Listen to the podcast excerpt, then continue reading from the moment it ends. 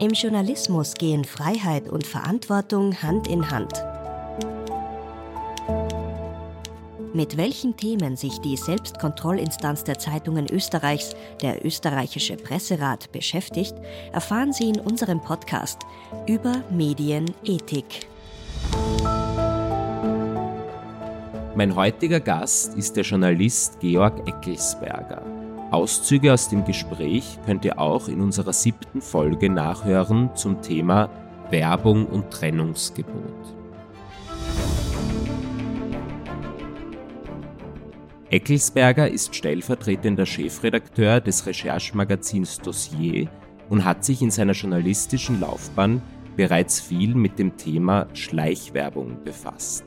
Ich wollte von ihm zunächst wissen, warum braucht Österreich seiner Ansicht nach ein unabhängiges Medium wie Dossier?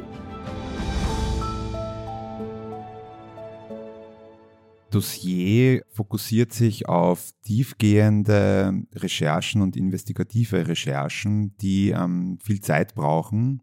Und genau das, also diese Ressource, nämlich dass man Zeit für Recherchen hat, das ist Mangelware im Journalismus generell, aber in Österreich besonders. Die Medienbranche ist, wie man weiß, wirtschaftlich in der Dauerkrise. Das heißt, das Geld ist knapp und es wird und wurde sehr schnell immer auch in den Redaktionen gespart. Und Dossier ist insofern ein Gegenmodell, dass wir äh, versuchen, eben langfristige, länger dauernde, tiefgehende Recherchen zu ermöglichen. Das ist das eine. Und das zweite ist unser Finanzierungsmodell. Also wir sind werbefrei, wir finanzieren uns zu mehr als 90 Prozent durch die Beiträge unserer Mitglieder und durch Leserinnen, durch Heftverkäufe und ähm, haben insofern eben keine blinden Flecken, was gewisse Themen, ähm, Themengebiete angeht. Das ist eben zum Beispiel das große Thema der Inseratenkorruption. Da war Dossier wahrscheinlich das Medium in Österreich, das das am frühesten und am intensivsten angepackt hat. Also da auch kritisch darüber zu berichten. Das andere sind natürlich auch große Werbekunden. Also da können wir dadurch, dass wir eben nicht werbefinanziert sind, sozusagen ohne große Rücksichtnahme berichten. Das führt mich ja auch schon zu dem Thema, über das ich heute mit Ihnen sprechen möchte, nämlich das der Werbekunden. Sie haben in Ihren Recherchen immer wieder sich dem Thema der Schleichwerbung gewidmet. Könnten Sie unseren Zuhörerinnen mal erklären, was man genau unter Schleichwerbung versteht? Ja, also Schleichwerbung ist ein ganz interessantes Thema, denn Schleichwerbung begegnet uns hm, vermutlich im Alltag und im Medienkonsum relativ oft, aber wir merken es nicht, weil Schleichwerbung zeichnet sich eben dadurch aus, dass sie unbemerkt bleibt. Schleichwerbung ist letztlich eine Irreführung des Publikums, denn es wird etwas als unabhängige Berichterstattung quasi verkauft oder verpackt, wo in Wirklichkeit aber eben nicht Klammer nur, Klammer zu, ähm, redaktionelle Unabhängigkeit dahinter steht, sondern eben auch andere Dinge, andere Interessen dahinter stehen und wo letztlich dafür über entweder direkt oder über Umwege auch Geld fließt. Also letztlich ist es eigentlich, wenn man es ganz direkt ausdrückt, gekaufte Berichterstattung, die allerdings als unabhängige Berichterstattung getarnt wird. Und das ist natürlich besonders perfide, denn da ähm, nutzt man quasi die Glaubwürdigkeit von unabhängigem Journalismus für andere Zwecke. Das ist eben die Irreführung. In Zusammenhang mit dem Thema fallen dann oft die Begriffe Umfeldjournalismus und äh, Koppelungsgeschäfte. Was hat es denn damit auf sich? Unter Umfeldjournalismus bezeichnet man quasi Journalismus, den es eigentlich nur deswegen gibt, um ein Umfeld für Inserate zu schaffen. Also ein Beispiel, ich habe mal mitbekommen, dass es sogenannte Handtaschelseiten gibt in unterschiedlichen Magazinen. Das kennt man sicher vom Lesen, da werden so Produkte einfach gezeigt und da steht dabei, wo man die kaufen kann und was für ein Preis dabei ist. Jetzt könnte man meinen, dass das irgendwie Schleichwerbung ist, dass es gekaufte Berichterstattung ist. So direkt ist das dann aber meistens auch gar nicht, sondern das wird auch teilweise eingesetzt, um diese Erzeuger, diese Firmen überhaupt darauf aufmerksam zu machen, auf das Medium. Die sehen das dann und darüber wird das dann vielleicht eingefädelt, dass dann demnächst auch eine Anzeige geschalten wird. Also man schafft das Umfeld für Anzeigen. Genau, und ein anderer Begriff ist der des Koppelungsgeschäfts. Ähm, wie der Begriff schon sagt, werden da zwei Dinge aneinander gekoppelt, nämlich auch eine Berichterstattung und eine Werbung. Da ist der Zusammenhang aber üblicherweise ähm, direkter. Das heißt, es wird quasi ausgehandelt, okay, äh, Firma XY schaltet ein Inserat und bekommt dazu auch einen redaktionellen Bericht. Bei diesen Phänomenen, die Sie da gerade geschildert haben, sehen Sie da bestimmte Medien in Österreich anfälliger als andere?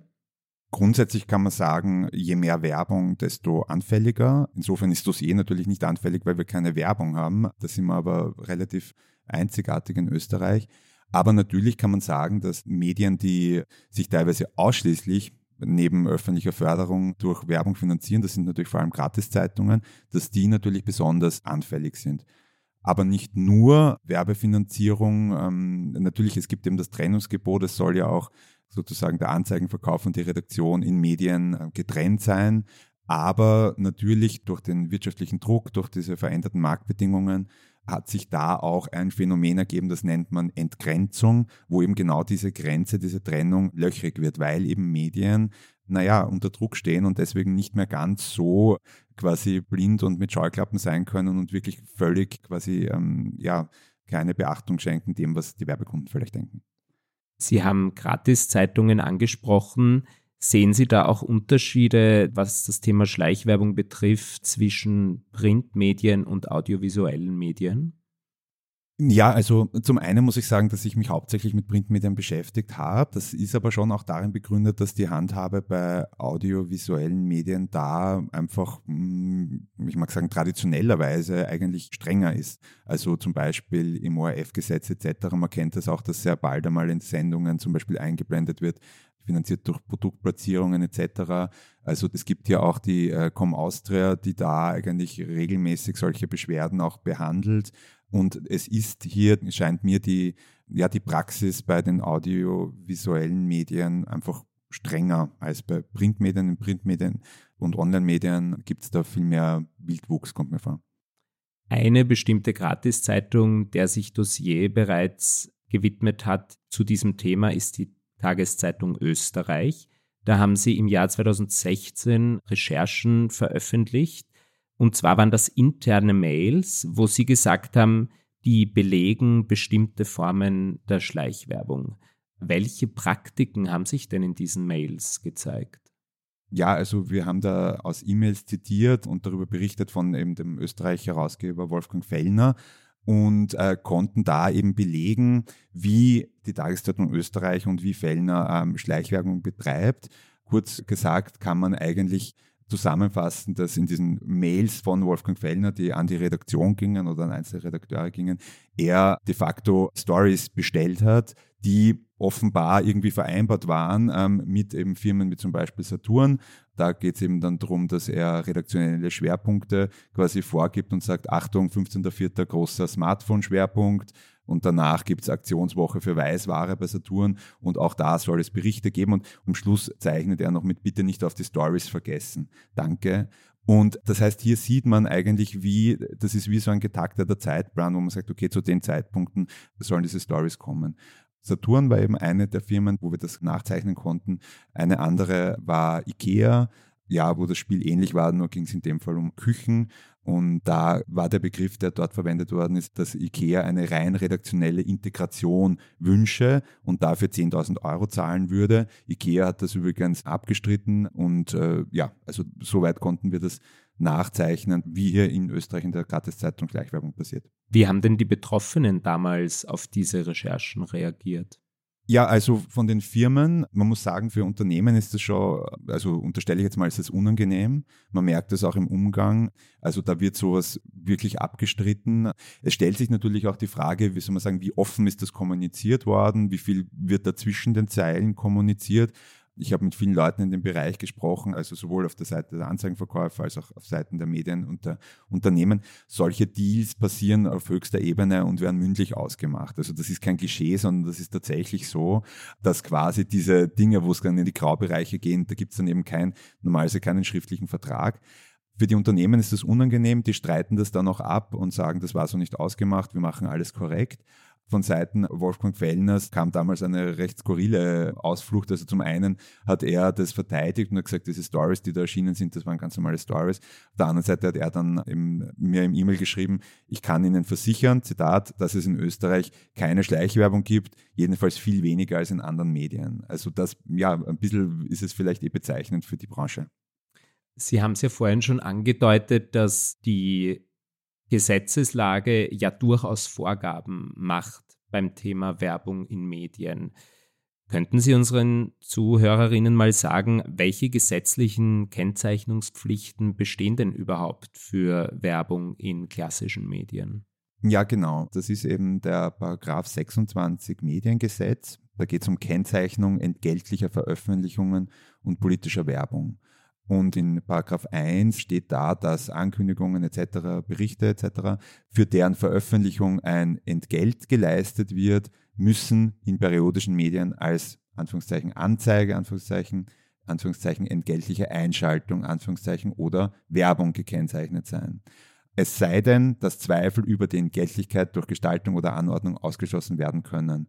Also übersetzt zusammengefasst heißt das, wenn Geld fließt für einen Beitrag, für irgendein Element in der Zeitung, dann muss das so gekennzeichnet sein mit den Wörtern Anzeige oder entgeltliche Einschaltung oder Werbung außer es ist ohnehin als Werbung erkenntlich. Also das ist ein kurzer Paragraph, aber er ist doch relativ kompliziert. Soll heißen, wenn eine Werbeanzeige ganzheitiger drin ist, muss nicht Werbung dabei stehen, was eh klar ist. Wenn es allerdings zweifelhaft ist, muss es dabei stehen, eben mit diesen drei Wörtern.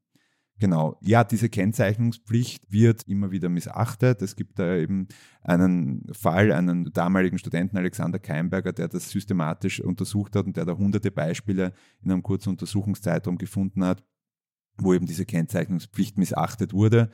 Ja, teilweise stehen dann andere Wörter dabei, teilweise ist es so klein, dass man es nicht lesen kann und teilweise wird es einfach ja, willentlich oder unwillentlich vergessen. Sie haben damals im Jahr 2016 genau über diese Aktion von Herrn Keimberger berichtet und haben aber gesagt, dass die österreichischen Behörden bei der Verfolgung von Schleichwerbung auf ganzer Linie versagen würden. Wie kamen Sie zu diesem Befund? Ja, das ist ein relativ harscher Befund, den ich so unterstreichen würde. Und zwar muss ich sagen, dass dieses Versagen gar nicht jetzt alleinig sozusagen bei den handelnden Exekutivbeamten liegt, sondern das ist schon das ganze System. Aber warum versagen die Behörden hier auf ganzer Linie? Naja, weil Herr Keimberger hat hier hunderte Fälle, Gesetzesverstöße angezeigt und diese Anzeigen wurden damals im ersten Schwung von dieser Aktion überhaupt nicht verfolgt und wurden teilweise verloren. Es haben hier offenbar die Behörden, die Polizei diese Gesetzesverstöße mehr oder weniger ja, eigenständig sozusagen zurückgereiht und als nicht so wichtig äh, befunden. Mag sein, dass auch das, oder es ist sogar bestimmt so, dass das Know-how auch fehlt. Es ist eine komplexe Materie und das ist natürlich auch ein Punkt auf Basis dieses Gesetzes, das wir jetzt gerade vorgelesen haben, ist es wahnsinnig schwer, eine Schleichwerbung auch letztlich zu beweisen und nachzuweisen für die Exekutive. Der Alexander Keimberger hat das dann etwas später noch einmal gemacht mit mehreren hunderten Fällen und da hat dann die Exekutive schon mehr reagiert. Da kam es dann zu ein paar ähm, Verwaltungsstrafen, zu äh, jeweils ein paar hundert Euro, wo dieser Verstoß gegen die Kennzeichnungspflicht nachgewiesen wurde. Aber ja, es ist auf Basis dieses Gesetzes einfach schwer auch zu beweisen. Glauben Sie, dass es da eine gesetzliche Änderung bräuchte, um künftig verdeckte Werbung in Medien effizienter zu verfolgen? Hm, ich meine, es ist die Gesetzeslage in Bezug auf Medienpolitik in Österreich bräuchte da an vielen Stellen einfach eine Aktualisierung, schon alleine deswegen, weil sich die Medienbranche, die Medienlandschaft auf technologischer Ebene, auf vielen Ebenen so stark gewandelt hat in den letzten Jahren. Das heißt, schon allein auf Basis dessen würde ich sagen, ja, bräuchte es hier wahrscheinlich eine Überarbeitung. Also es ist ja eben in dem Fall, es wird von periodischen Medien zum Beispiel gesprochen. Das sind jetzt, mittlerweile ist dieser Begriff nicht mehr wirklich zutreffend auf das, oder sind diese Begrifflichkeiten nicht mehr so zutreffend auf das, was uns so im Alltag begegnet. So Bereiche wie ähm, Influencer-Marketing zum Beispiel sind aktuell, glaube ich, vom Gesetzgeber in diesem Bereich überhaupt nicht wirklich am Radar. Ja, das ist dann sicher eine Frage für den PR-Ethikrat der befasst sich mit dem Thema eh zunehmend Influencer-Marketing.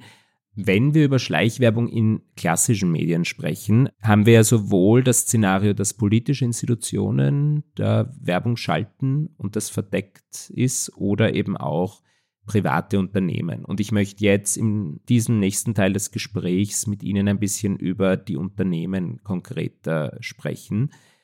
Wissen Sie, wer überhaupt derzeit zu den größten Werbekunden unter den Unternehmen in österreichischen Medien zählt? Genau weiß ich es jetzt nicht. Man müsste nachschauen. Die Firma Focus MR hebt das, glaube ich, sehr genau. Aber ich habe es in der Vergangenheit immer wieder nachgeschaut. Und das sind zum Beispiel eben die großen ähm, Handelsriesen, also Rewe zum Beispiel, Spar. Ich glaube auch die Firma XXX Lutz ist immer regelmäßig ganz vorne dabei. Also ja, ich sage jetzt mal Rewe, Spar, Hofer, ähm, XXX werden sicher unter den Top-Firmen sein. Sie haben es jetzt schon genannt, unter anderem eben die Lebensmittelkonzerne. Und da hat sich Dossier ja im Jahr 2020 in einer eigenen Printausgabe der Macht der Handelsriesen gewidmet. Hintergrund ist ja, dass wir in Österreich eine hohe Marktkonzentration in diesem Bereich haben, weil wir nur wenige Player haben. Also im Wesentlichen sind es drei. Und sie haben da in einem Beitrag unter anderem stichprobenartig aufgezeigt, dass die Handelskonzerne beim Werbeumsatz von klassischen Medien fast ein Viertel des Umsatzes ausmachen. Sehen Sie diese quasi existenzielle Abhängigkeit von Medien als ein Problem für die Pressefreiheit? Naja, ich sehe es als, schon als potenziell problematisch, weil ganz einfach durch diese hohe Abhängigkeit, vor allem weil sich eben diese wir haben eben nachgewiesen, dass bei den, damals in diesem Testzeitraum beim Spitzenreiter, damals waren das die Salzburger Nachrichten, waren sogar in diesen, ich glaube, zwei Wochen, die wir gezählt haben, 40 ähm, Prozent der Anzeigen, dann sieht man schon, dass das natürlich eine relevante Größe ist und dass man sich dann nicht es erlauben kann, naja, einfach damit zu spielen oder leichtfertig sozusagen dann einen Werbekunden vielleicht zu verärgern. Und Werbekunden sind natürlich völlig frei in der Entscheidung, wo sie die Werbung schalten.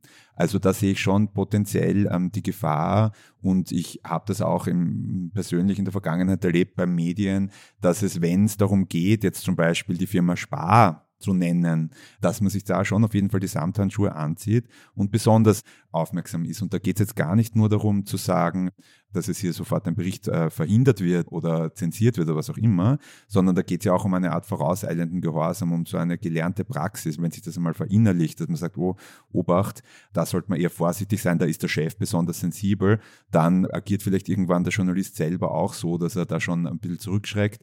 Was mir auch aufgefallen ist, was ich jetzt allerdings so nicht belegen kann, ist, mir kommt vor, dass sehr oft, wenn es um Supermärkte geht, dass dann sehr oft in der journalistischen Berichterstattung allgemein auf den Bereich Handel ähm, umgeschwenkt wird und dass weniger einzelne Unternehmen genannt werden, um hier sozusagen der Gefahr zu entgehen, ja, einzelnen Werbekunden auf die Zehen zu steigen. Sie haben von diesem vorauseilenden Gehorsam gesprochen. Könnten Sie uns da konkrete Beispiele nennen, wo Sie das wahrgenommen haben? Ja, also ich kann es schon nennen. Äh, wir haben auch in der Vergangenheit schon in unserer Ausgabe Politik und Medien darüber gesprochen, dass wir wahrgenommen haben. Wir haben ja Fernsehsendungen gemacht, sowohl für den ORF als auch für Puls 4. Bei beiden aus unserer Sicht tolle Formate umsetzen können. Auf der einen Seite Gute Nacht Österreich im ORF und auf der anderen Seite auf Puls 4 die Sendung Bist du deppert über viele Jahre. Investigatives Satireformat. Und da ist uns vice versa bei den zwei Fernsehstationen aufgefallen, dass es da jeweils Bereiche gibt, wo es eben heikler wird. Und das ist äh, wenig überraschend. Beim ORF ist das eher der Bereich der Politik, der, der öffentlichen Verwaltung oder vielleicht auch ja, so große Institutionen, wo es heikel wird, Leute, die beim ORF was zu sagen haben. Und beim Privatfernsehen sind es eher die Werbekunden, wo es heikel wird. Und da vor allem die Großen. Und da habe ich das schon erlebt, dass man besonders vorsichtig wird und heikel wird, wenn zum Beispiel Logos der großen Supermärkte im Bild sind. Da geht es aber auch, teilweise steckt da gar nicht äh, unbedingt das dahinter, dass man sozusagen Angst hat vor negativen Konsequenzen, sondern teilweise geht es auch darum, dass man auch keine Bevorzugung will. Also dass ich jetzt quasi nicht in einem Beitrag im Hintergrund eine Bilderfiliale sehe und nachher ist vielleicht sparsauer, weil sie nicht vorkommen. Aber man sieht, finde ich, auch dadurch, dass es hier einfach eine, ein spannendes Verhältnis gibt und wo es eben um sehr, sehr viel Geld geht. Mittlerweile haben Lebensmittelkonzerne ja auch eigene Medien, also zum Beispiel Printmedien wie das Frauenmagazin Maxima, das man beim Piper erhält, oder das Rezeptheft Frisch gekocht bei Billa. Sind die darin veröffentlichten Inhalte aus journalistischer Sicht unbedenklich?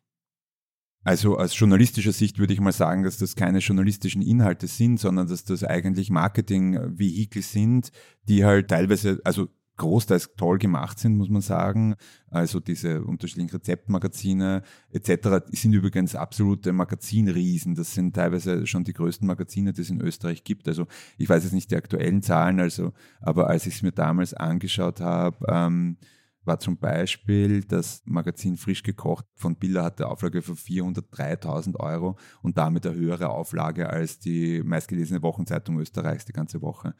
Aber journalistische Inhalte sind es nicht. Man muss sagen, dass sie auch, ja, ich meine, es ist keine politische Berichterstattung oder ähnliches drin, aber es sind natürlich viele Produkttipps drinnen, Werbung ist drinnen, und von Produkten, die natürlich auch in den Supermärkten gekauft werden kann. Und es gibt auch Anzeigen drinnen. Also sie verkaufen auch Anzeigen, was spannend ist, weil quasi eben, es sind interessante Konstrukte, weil eben diese Magazine, die eigentlich Werbemagazine sind, selber Werbung verkaufen. Kommen wir zum Presserat. Der hat sich ja auch immer wieder mit dem Thema Schleichwerbung befasst und hat unter anderem auch schon Medien gerückt, weil sie Beiträge über Lebensmittelkonzerne gebracht haben und seiner Meinung nach die Werbesprache in diesen Beiträgen überwogen hat. Wie beurteilen Sie denn die Rolle des Presserats in Bezug auf Schleichwerbung? Ja, also die halte ich für sehr wichtig und sollte noch wichtiger sein, ganz einfach, weil dieser Bereich, glaube ich, auch durch Gesetze nicht bis ins letzte Detail zu regeln ist. Und deswegen ist, glaube ich, die Rolle eines Selbstkontrollorgans oder überhaupt einer Selbstkontrolle der Branche besonders wichtig.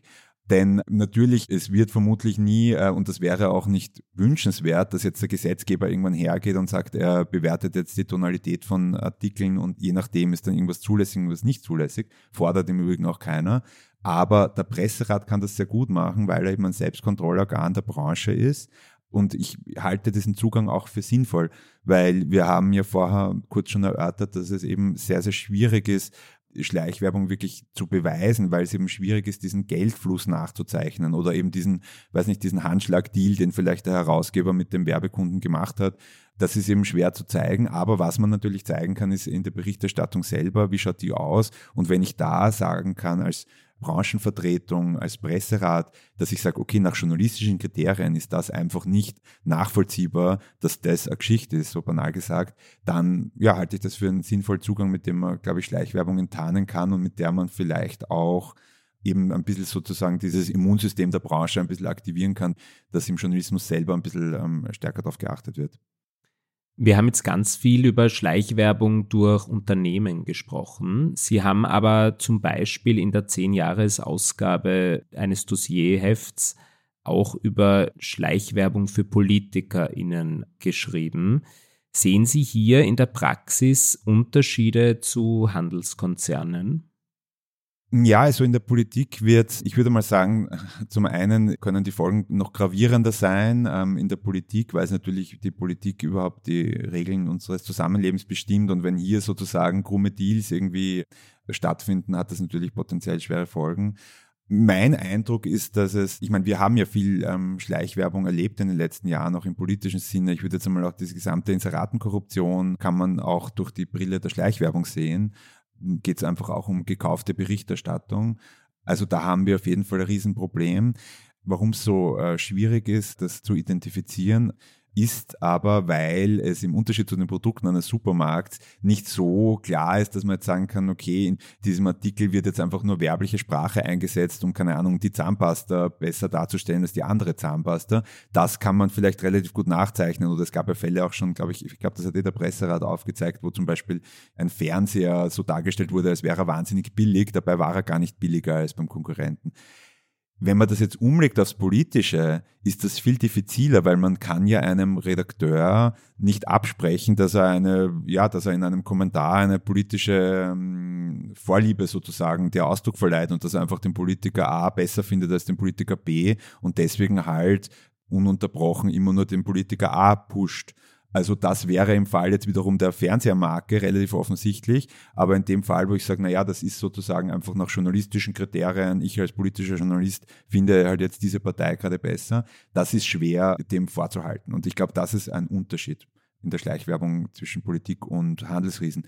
In vielen anderen Bereichen gibt es auch Parallelen. Also wir haben auch in unserem Heft ähm, nachgezeichnet zum Beispiel einen Fall von Schleichwerbung, der über ein Gewinnspiel äh, gelaufen ist zwischen dem damals noch angehenden oder sich bewerbenden äh, späteren Wiener Bürgermeisters Michael Ludwig und der Kronenzeitung. Also da hätte man eins zu eins, das hätte auch ein Supermarkt anwenden können, diesen Trick. Glauben Sie, dass das Thema Schleichwerbung in den kommenden Jahren eher zunehmen wird oder denken Sie, da ist mittlerweile ein gesellschaftliches Bewusstsein da und daher wird es eher abnehmen? Ja, ich kann es nicht vorhersagen. Mir scheint auf der einen Seite, es gibt ein gesellschaftliches Bewusstsein dafür. Ich habe nur den Eindruck, dass dieses gesellschaftliche Bewusstsein teilweise dann nicht in die Richtung gelenkt wird, dass es sozusagen kritisch hinterfragt und vielleicht auch Medien anspannt, besser zu werden, sondern ich habe die Befürchtung, dass sich dieses kritische Bewusstsein dann eher darauf quasi so äußert, dass man dann gar nichts mehr glaubt oder sich überhaupt von Medien abwendet. Das ist auch die große Gefahr, ähm, äh, die durch Schleichwerbung entsteht. Auf der anderen Seite, ähm, ich beschäftige mich ja jetzt auch schon seit einiger Zeit mit dem Thema. Mich erstaunt es eigentlich immer wieder, dass das Thema doch jetzt sozusagen nicht, es ist kein absoluter Gassenschlager, dieses Thema. Also Schleichwerbung ist interessiert dann doch auch nicht, wie soll man sagen, man dringt schwer damit durch, obwohl es die Leute im einzelnen Fall ähm, schon auch stört. Jetzt bezüglich der ökonomischen Situation von Medien. Also wir haben in Österreich einfach einen dysfunktionalen Medienmarkt, wo es einfach sehr schwer ist, sich einfach über den Leserinnenmarkt zu finanzieren. Ganz einfach, weil es eben nicht so viele Österreicherinnen und Österreicher gibt im Vergleich zum Beispiel zu Deutschland. Das heißt, der Markt ist viel kleiner. Aber was heißt das? Natürlich, dass andere Finanzierungsarten wichtiger sind, zum Beispiel Werbung eben auch Förderung, aber es ist ein anderes Thema, aber eben auch Werbung. Und da sehe ich schon die Gefahr, dass wenn diese Abhängigkeit, wenn diese Rolle der Werbung, der Anteil auch, den die ausmacht, so groß bleibt, während vielleicht die Leserinnen-Einnahmen sinken, dass es dann immer ähm, schwieriger wird für Medien da auch einmal zu riskieren, einen Werbekunden zu verprellen.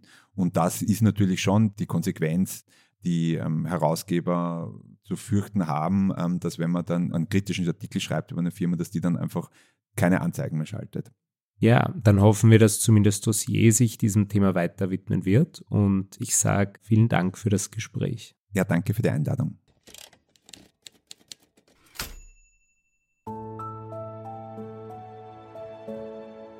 Moderation Luis Paulitsch. Recherche Edwin Ring und Luis Paulitsch. Redaktion Iris Haschek. Schnitt Kari Koren. Sprecherin Iris Haschek. Über Medienethik ist eine Kooperation des österreichischen Presserates mit dem Verein zur Förderung eines selbstbestimmten Umgangs mit Medien. Die Folgen werden auch von Radio Orange ausgestrahlt. Eine Produktion von Inspiris Film www.inspirisfilm.tv